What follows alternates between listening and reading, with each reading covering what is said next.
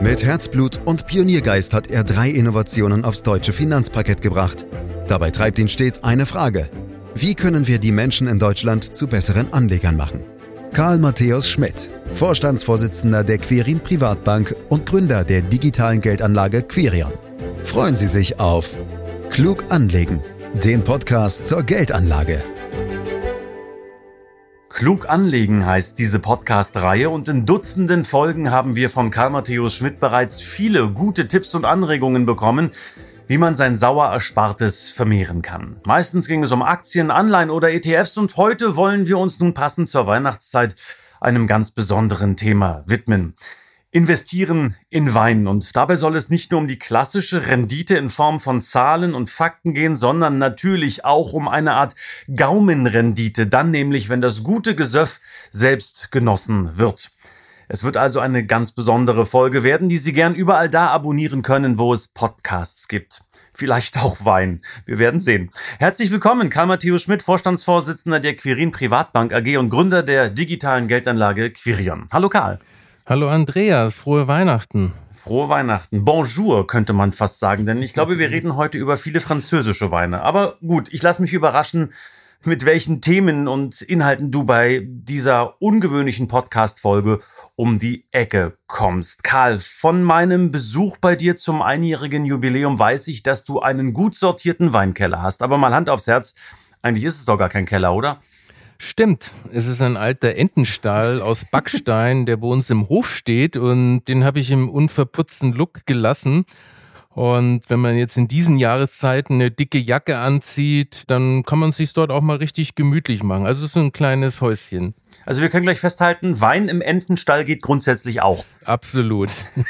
Und der Einfachheit halber wollen wir dennoch einfach weiter vom Keller sprechen. Klingt, finde ich, irgendwie auch besser. Aber wer füllt denn jetzt den Schmidtschen Weinkeller regelmäßig auf, Karl? Du selbst?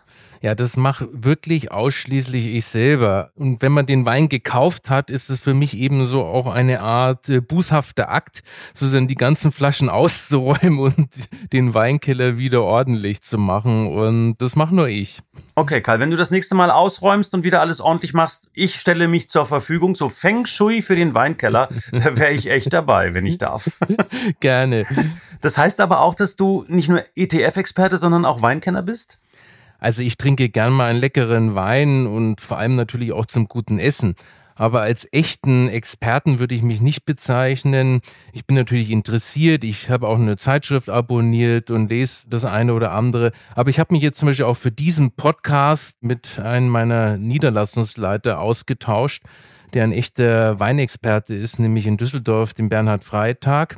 Und von dem habe ich noch ein paar Infos bekommen und der hat mir hier auch bei dem Podcast ein bisschen geholfen. Na, da sind wir sehr gespannt, an welchen Stellen er dir geholfen hat und wo er dich aufmunitionieren konnte thematisch. Freuen wir uns drauf, Karl. Zunächst noch, äh, für wen kommt denn Wein als Kapitalanlage überhaupt in Frage? Also um es ganz klar zu sagen, für einen systematischen Vermögensaufbau eignet sich Wein nicht. Wer bereits über ein Vermögen verfügt, das bereits breit gestreut angelegt ist, für den kann ein Weininvestment eine schöne Beimischung sein. Aus Portfolioperspektive würde ich Wein am ehesten zu den sogenannten alternativen Investments zählen. Im Gegensatz zu zum Beispiel Immobilienanlagen oder Private Equity kommen wir hier aber deutlich in den Bereich der persönlichen Liebhaberei. Allein das verdeutlicht schon, dass Weinanlagen niemals einen größeren Teil des Vermögens ausmachen sollten. Für mich persönlich ist Wein eher ein Konsumgut zu entsprechenden Anlässen. Von daher bitte alle meine nachfolgenden Aussagen nicht als Investmentempfehlung verstehen. Bei den Trinkempfehlungen kann man natürlich folgen. Hm, gut, da hören wir aufmerksam zu. Es gibt ja auch Gemeinsamkeiten zwischen Weinen und ETFs. Es gibt unglaublich viele davon und das in ganz unterschiedlichen Ausprägungen und Facetten. Karl, wie findest du jetzt die richtigen Weine? Naja, ich selber betreibe das Ganze ja nicht als Geldanlage. Aber nach meinen Recherchen ist das alles andere als einfach. Einfach weil das Weinuniversum schier unendlich groß ist. Da kann man eine schöne Parallele ziehen. Dafür brauchen wir mal nicht die ETFs, sondern die einzelnen Aktien. Auch hier ist das Anlageuniversum riesig. Global gibt es über 40.000 Aktien. Daraus die künftigen Raketen rauszusuchen, ist reines Glücksspiel. Und was jetzt den Wein anbelangt, so ist die Auswahl offenbar sogar noch größer. Allein im Burgund dürften es 25 bis 30.000 Weinproduzenten geben, wenn du die Kleinstproduzenten mitzählst, die manchmal auch gar keine eigenen Weine produzieren. Die Zahl verdeutlicht gut, wie groß die Auswahl ist. Einen großen Vorteil hat der Wein natürlich schon gegenüber einer Aktie. Wenn es keine positive Wertentwicklung gibt, trinke ich ihn einfach aus und dann habe ich einfach den Genuss. Na ja, gut, aber wenn ich eine Aktie habe, könnte ich zu einer Hauptversammlung gehen als Aktionär und könnte dort Wiener Würstchen mit Kartoffelsalat zum Beispiel essen. Geht ja auch. Die schmecken aber in der Regel nicht so gut, glaub es mir. Okay, du kennst dich da offensichtlich besser aus. Ich hole mir weitere Tipps zu Hauptversammlungen gerne später ab. Karl, das klingt jetzt aber wirklich unübersichtlich, muss ich zugeben. Gibt es da jetzt nicht zumindest ein paar Anhaltspunkte, an denen man sich bei der Suche nach qualitativ gutem Wein, der auch ein Investment wert sein könnte, festhalten kann? Eine einigermaßen übersichtliche Klassifizierung bieten Rotweine aus Bordeaux.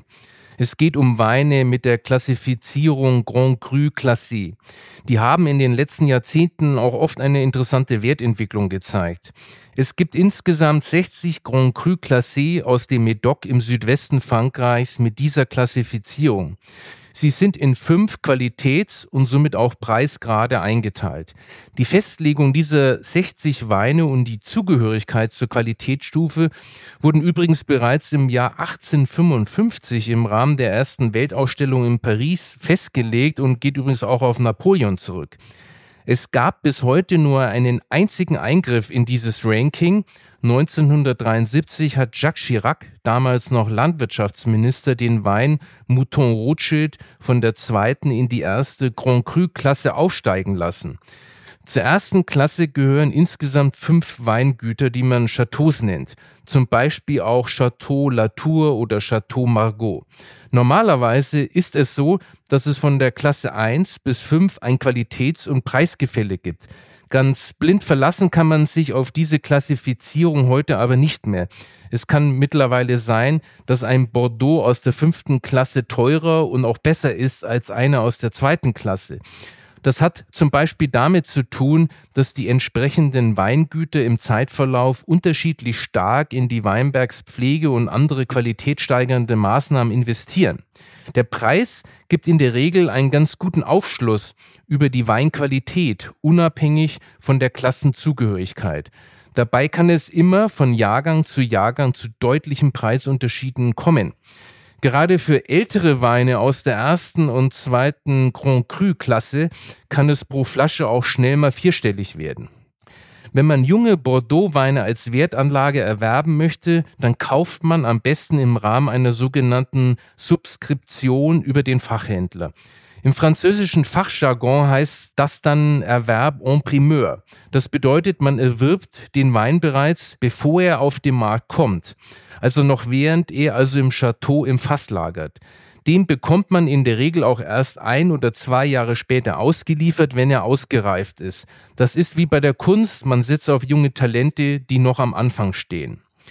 Als Sammelobjekte beim Wein eignen sich aber nur die guten Jahrgänge, das heißt, in denen das Wetter besonders gute Trauben produziert hat. Darauf sollte man unbedingt achten.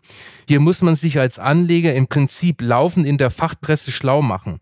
Heute kann man solche Weine bei den großen Weinhändlern im Internet kaufen. Für die fünfte Klasse zahlt man en primeur in der Regel zwischen 50 und 100 Euro pro Flasche. Grundsätzlich sollten die Weine verpackt in Original-Holzkisten gekauft werden. Der Inhalt ist meist zwölf Flaschen. Das wird beim Weiterverkauf gern als originalen Nachweis gesehen. Ja, spannender Ausflug in diese Weinkunst. Jetzt aber nochmal zu deiner Einkaufsliste, Karl. Was steht denn da eigentlich ganz oben? Sind es eher die europäischen Klassiker? Du hast von den Franzosen eben ja schon gesprochen. Oder dürfen es noch mal andere Lagen sein? Zum Beispiel aus Chile oder Südafrika? Okay, Andreas, dann biegen wir mal zu den Trinkempfehlungen ab. Ich trinke am liebsten italienische Weine. Das hängt damit zusammen, dass ich schon als Kind und später auch als Erwachsener immer sehr gerne in Italien gewesen bin. Dort trinke ich wahnsinnig gern Weißweine aus Südtirol und Sangiovese-Weine aus der Maremma, gern mal auch aus dem Chianti. Oder zu passenden Anlässen gern ein Brunello. Dabei mag ich Weine am liebsten, die unkompliziert sind. Ich würde sagen, trinkig sind. Damit meine ich Weine, die nicht vor lauter Holzzugaben den Mund trocken machen, sondern die regional traditionell gemacht sind. Man muss also den jeweiligen Boden am besten herausschmecken. Das ist der Grund, warum ich zum Beispiel Überseeweine selten trinke, da die oftmals einfach den aktuellen internationalen Geschmack bedienen. Ich bin zwar im Bierfranken aufgewachsen, aber ich habe sogar in meinem Weinkeller einen Schrank extra für den Boxbeutel. Das sind die Flaschen, die du vielleicht schon mal im Weinhandel gesehen hast, die eben aus Franken kommen. Dort trinke ich am liebsten einen Silvaner und den mag ich wirklich sehr, sehr gerne. An Feiertagen wie Weihnachten mache ich dann mir aber auch gerne ein Bordeaux auf oder auch einen Pomerol. Pomerol ist übrigens abgeleitet aus dem lateinischen Pomerium, der Obstgarten. Das sind schon wirklich dann besondere Weine aus Frankreich und auch in der Regel echt schwere Granaten. Und Bordeaux sind natürlich eine Klasse für sich. Und da habe ich dann meinen Vorstandskollegen Johannes Eismann und der berät mich dann beim Einkauf. Oh, das ist ja eine illustre Liste, die uns da mitgebracht hast. Äh, Karl, die Frage stellt sich jetzt noch, nachdem wir ja vorhin auch schon ein paar Zahlen und Preise genannt bekommen haben. Muss jetzt ein Wein eigentlich teuer sein, damit er gut ist? Es ist natürlich immer die Frage, was man denn unter gut und auch unter teuer versteht. Da gibt es ja schon sehr unterschiedliche Ansichten. Für den einen ist eine Flasche für 100 Euro und mehr nur noch verrückt, für den anderen wird's ab der Preisklasse interessant. Echte Weinkenner sagen mir aber, dass es unterhalb von 10 Euro schwierig wird, einen hochwertigen Wein zu finden. Dabei zählt der deutsche Riesling zu den Weinen mit dem besten Preis-Leistungs-Verhältnis. Da kann man schon für 12, 13 Euro ganz hervorragende Weine bekommen. Bei Rotwein gibt es gute Weine im Bereich von 20 Euro zum Beispiel auch vor allem südeuropäische Reben wie den Primitivo, der aus Süditalien kommt, oder den Tempranillo, also die Rioja-Traube. Bei Weinen aus Burgund oder Bordeaux muss man schon tiefer in die Tasche greifen. Da geht es laut Experten an sich erst bei 30, 40 Euro los. Für einen jungen Grand Cru aus der ersten Klasse bezahlst du aktuell übrigens um die 500 Euro pro Flasche, je nach Jahrgang. Die Chancen für einen hohen Werterhalt stehen in dieser Kategorie oft nicht schlecht. So hat eine Flasche Chateau Mouton Rothschild vor zehn Jahren etwa 250 Euro gekostet. Das entspricht also einer Wertsteigerung von 100 Prozent. Aber letztlich lässt sich die Wertentwicklung nicht voraussagen. Auch im Weingeschäft gibt es keine Garantie und mit deutlichen Verlusten musst du immer rechnen. Mhm. Von Burgund als riesiges Weinanbaugebiet haben wir ja schon gesprochen. Ich habe mir sagen lassen, auch jetzt in der Vorbereitung dieses Podcasts, denn wie gesagt, so tief bin ich in den Themen ja doch nicht drin, aber habe mir sagen lassen, dass die Lagen an der Côte d'Or bei Sammlern sehr begehrt sind, Karl. Hier sollen die Weine die höchsten Preise in der Welt erzielen. Weißt du wieso? Das hängt mit den höchsten Bodenpreisen für Weinberge in der Region zusammen. Man kann das ungefähr mit den Baupreisen in deutschen Innenstädten vergleichen. Dementsprechend wechseln da meistens nur wenige hundert Quadratmeter den Besitzer. Bei den Roten ist der Romanier Conti absoluter Favorit. Leider liegen hier die Flaschenpreise in der Spitze über 60.000 Euro. Die Weißweine der Region nehmen ebenfalls eine weltweite Spitzenposition ein. Hier sind der Chevalier Montrachet Grand Cru sowie Le Montrachet die besten trockenen Weißweine, die es aktuell gibt. Eine Flasche liegt hier zwischen 750 und 1000 Euro. Übrigens, Süßweine aus Deutschland können diesen Preis auch sogar übertreffen. Mhm. Hast du denn da auch schon mal Weine erworben oder ist dir das schlichtweg zu teuer? Wie gesagt, ich sammle keinen Wein, sondern ich kaufe ihn, um am Ende dann auch zu trinken. Und deshalb habe ich aus dem Burgund nur wenige Flaschen aber ich habe mich kundig gemacht. Im Burgund gibt es auch interessante Randlagen, wo die Weine erschwinglicher sind. Zum Beispiel Saint-Aubin oder Rouy. Empfehlungswert sind da vor allem die Rebsorten Pinot Noir, also das ist der Spätburgunder oder auch Chardonnay, also das ist die weiße Traube. Die kosten nur halb so viel wie die großen Namen im Burgund. Da sprechen wir dann von 30 bis 50 Euro die Flasche. Ein guter Chardonnay-Vertreter ist der Merot Village für 50 Euro von Michel Boussereau. Das ist ein Wein wie ein Blumengarten mit Honig und Pfirsichnoten und perfekt für einen schönen lauen Sommerabend. Bei den roten ein Bon Champimont Premier Cru von der Domaine Claude de la Chapelle auch für 50 Euro. Da werden nur 2000 Flaschen im Jahr produziert und er ist ein Spitzenvertreter edler Pinot Noirs. Mensch, Karl, dass ich sowas aus deinem Mund noch hören kann. Ein Wein wie ein Blumengarten mit Honig und Pfirsichnoten, perfekt für einen schönen, lauen Sommerabend. Alter Schwede, du hast drauf, Mensch. Also, ganz ungeahnte Qualitäten hier. Ja, da fühle ich mich noch kleiner als Weinexperte, wenn ich dir so zuhöre. Ich habe es ja auch schon wirklich angedeutet. Und ich muss dir ehrlich sagen, ich habe eigentlich nur ein Mantra. Entweder der Wein schmeckt mir oder er schmeckt mir nicht, egal wie teuer er ist. Stoße ich da jetzt bei dir auf Verständnis oder gelte ich da eher als Banause? Nein, also mir geht es da genauso. Ich bin da absolut bei dir. Gut ist immer, was einem persönlich schmeckt und natürlich auch keine Kopfschmerzen bereitet. genau. Also in dem Zusammenhang finde ich es spannend, dass es immer wieder sogenannte Blindverkostungen mit Experten gibt, bei denen günstigere Weine die hochpreisigen deutlich schlagen. Und was das Stichwort Traube beziehungsweise Rebsorte anbelangt, du kannst den tollsten und den hochwertigsten Bordeaux nehmen. Wenn ich mit der Rebsorte nichts anfangen kann, also sprich, der schmeckt mir einfach nicht, wird mir ein günstiger Rioja immer besser schmecken. Da spielt Preis dann eben gar keine Rolle. Glaubt man den Experten, ist es so, dass es grob gesagt ab ungefähr 100 Euro Flaschenpreis eigentlich nicht mehr um Qualität, sondern nur noch um Seltenheit geht. Mit 100 Euro bist du auf einem Qualitätslevel, das schon extrem hoch und kaum zu toppen ist. Bei allem darüber geht es also im Prinzip um Sammelleidenschaft. Und schließlich gibt es zur Qualität eine Art Daumenregel, die lautet doppelte Qualität, vierfacher Preis. Das gilt aber nur für Weine aus derselben Anbauregion mit der gleichen Rebsorte. Beispiel, du nimmst drei Sauvignon Blanc von der Loire, die 5, 20, 80 Euro kosten, also jeweils das Vierfache. Die Qualitätsunterschiede müssten blind auch für den Laien herauszuschmecken sein.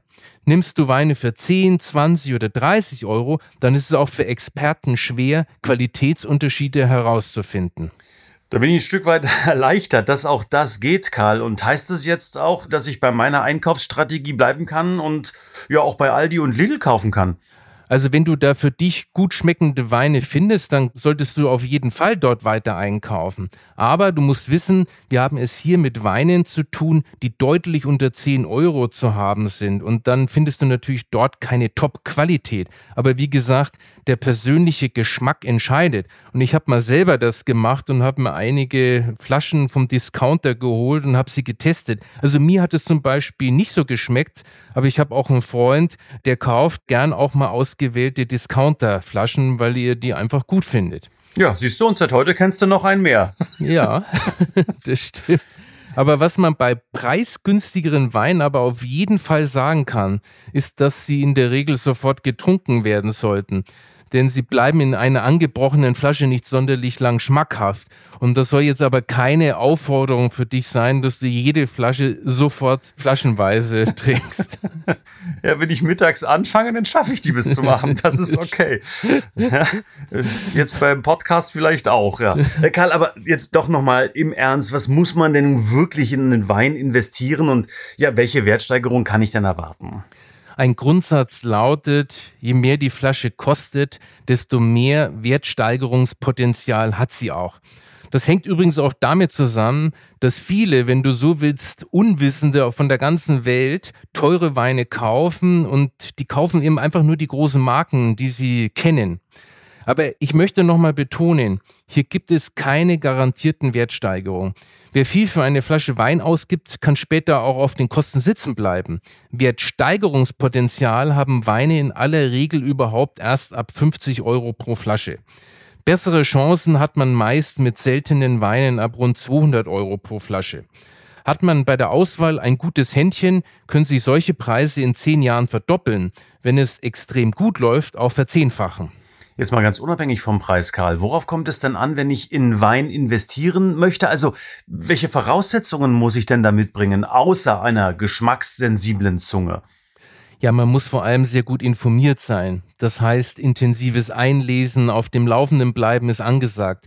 Das kann mitunter sehr zeitintensiv sein. Es braucht also auch eine Portion Leidenschaft für das Thema. Wie gesagt, die Fülle an Weinen und Investitionsmöglichkeiten ist riesengroß. Und einigermaßen vernünftige Lagerungsmöglichkeiten braucht man natürlich auch. Also Stichwort Weinkeller.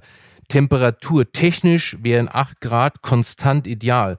Zwischen 10 und 20 Grad ist aber auch okay. Wichtig ist, dass die Temperaturen nicht zu stark schwanken. Wein dehnt sich sonst aus und zieht sich wieder zusammen.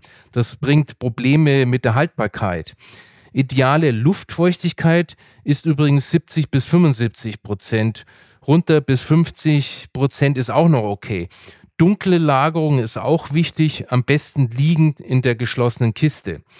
Wenn es aber nur ums Trinken geht und nicht um eine langfristige Investition, dann halten speziell Rotweine mehr aus, als man denkt. Da kannst du sie letztendlich auch im Zimmer liegen lassen, wenn es nicht allzu warm ist. Weißweine sind da schon ein bisschen sensibler.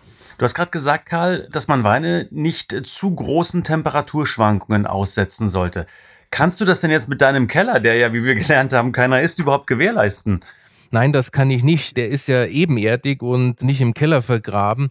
Und deswegen habe ich mir dann irgendwann einen Weinkühlschrank gekauft und da tue ich dann die bisschen besseren Flaschen auch rein. Aha, der Weinkühlschrank im Entenstall. Das wird ja immer spannender bei dir. Jetzt haben wir ausführlich über den Preis und andere Voraussetzungen gesprochen, Karl. Aber wo finde ich jetzt eigentlich einen Wein, der sich als Kapitalanlage eignet? Also muss ich da jetzt die Weingüter abklappern und sollte mit den Winzern reden oder geht das auch effizienter? Also Weingüter abklappern musst du nicht, obwohl das schon wirklich Spaß machen kann. Also ich habe das zum Beispiel in der südlichen Toskana, also in der Maremma viel gemacht. Und dann siehst du auch die Unterschiede, ob eher handwerklich gearbeitet wird oder Hightech im Einsatz ist und was das mit dem Wein macht. Und das ist übrigens spannend. Beides kann irgendwie tolle Qualitäten produzieren. Aber zurück zu deiner Frage. Wir haben ja schon über die sogenannte Subskription gesprochen. Da kannst du mittlerweile auch seriös übers Internet gehen und dann kaufst du natürlich bei den großen Weinhändlern. Also das ist auch kein Problem. Es gibt ja auch einige Weinführer wie Gomio oder Falstaff, die Orientierung bieten. Karl, lohnt es sich hier vielleicht mal einen Blick reinzuwerfen? Auf jeden Fall. Die beiden Werke zählen zu den qualitativ hochwertigen Informationsquellen. Aber Vorsicht, die Materie ist sehr kompliziert. Und wenn du wirklich Geld ausgeben willst, um ja, Wertsteigerungen zu haben, da musst du schon ein paar mehr Weinguides lesen und äh, auch eine Menge Zeit investieren, um dann Erfolg zu haben. Also einen guten Wein sollte man bei passenden Anlässen trinken. Hast du uns ja auch schon verraten, wenn gute Freunde zu Gast sind oder wenn auch dein Podcast-Kollege zu Gast ist. Also äh, es gibt ja nicht wenige, die den Wein dennoch gar nicht trinken wollen, Karl, sondern ihn wirklich nur kaufen, um ihn mit Gewinn wieder verkaufen zu können. Aus welchen Gründen jetzt auch immer. Also wo werde ich jetzt einen wertvollen Wein wieder los? Also ich finde es schon sympathisch, dass ich mit dir wenigstens Wein trinken kann und nicht nur anschauen. Aber zu deiner Frage. Wenn man eine größere Sammlung veräußern möchte, kommen Auktionshäuser wie Sotheby's oder Christie's in Frage. Daneben gibt es überall in Deutschland regelmäßig Weinauktionen. Bei solchen Auktionen musst du aber schon eine gewisse Menge in den Ring werfen. Also das funktioniert dann nicht mit einer Kiste oder gar einer Flasche, sondern da musst du schon zehn Kisten, A12 Flaschen mitbringen und dann musst du natürlich auch beachten, dass es Auktionsgebühren gibt. Einzelne Flaschen oder kleinere Flaschenmengen kann man auch über das Internet verkaufen, über gängige Plattformen wie eBay und auch da am besten in der Original-Holzkiste. Aber auch bei Internet-Auktionen oder Festpreisgeschäften auf bestimmten Netzplattformen gibt es Gebühren, das musst du auch beachten, die oftmals mit Preisabschlägen gegenüber Auktionspreisen verbunden sind. Das ist immer ein bisschen wilder Westen und es gibt Unsicherheit, ob man dann tatsächlich einen fairen Preis für seinen verkauften Tropfen bekommt, wenn man sich nicht so richtig gut auskennt. Karl, wir müssen schon fast wieder zum Ende kommen und so will ich mit dir ein Stück weit in die Zukunft blicken. Wo geht denn aus deiner Sicht die Reise des Weinhandels hin? Penfolds lebt es aktuell vor. Das Weingut ist für viele Weinkenner einer der bedeutendsten und bekanntesten in der neuen Welt. Und das eben schon auch seit geraumer Zeit. Denn das Spitzenweingut in Australien stellt schon seit längerem die mitunter besten Weine weltweit her. Ende November haben sie ihre erste und limitierte NFT-Auflage für ein seltenes Weinfass auf den Markt gebracht. Darin reift der besondere Jahrgangswein McGill Cellar 3. Du fragst dich jetzt sicher, was NFT bedeutet. Das steht für Non-Fungible Token, sprich ein nicht ersetzbares, digital geschütztes Objekt. Ganz vereinfacht ausgedrückt handelt es sich in diesem Fall um ein digitales Echtheitszertifikat für ein reales Gut, auf der Blockchain für jeden einsehbar hinterlegt. Jetzt wieder zu unserem Beispiel. Ein Weinfass wird zum Preis von 130.000 US-Dollar angeboten. Auch das NFT entspricht einem ganzen Fass. Mit dem NFT wird sowohl das Eigentum als auch die Echtheit des Weinfasses nachgewiesen. Wenn der Wein im Herbst 2022 abgefüllt wird, verwandelt sich ein NFT von jedem Einzelfass in 300 neue NFTs von den einzelnen Flaschen. Die Blockchain ermöglicht es, den gesamten Prozess zu verifizieren und jedes Stück mit einer Fass- und Flaschennummer zu kennzeichnen. Das ist von großer Bedeutung für die Branche, da die Verbraucher so sicher sein können, authentische Weine direkt vom Weingut zu kaufen. NFTs können jederzeit weiterverkauft oder an andere übertragen werden. Man kann den Wein jedoch nicht vor Oktober 2023 bekommen, denn dann wird der Wein erst freigegeben. Penfolds wird jede Flasche aufbewahren, bis das NFT eingelöst wird, sprich der Käufer die Flasche abholt oder sich zuschicken lässt. Das ist der erste Versuch von Penfolds, Wein mit Hilfe von NFTs und Kryptowährungen zu verkaufen. Eine Chance daran eben mitzuverdienen und auch Transparenz zu schaffen.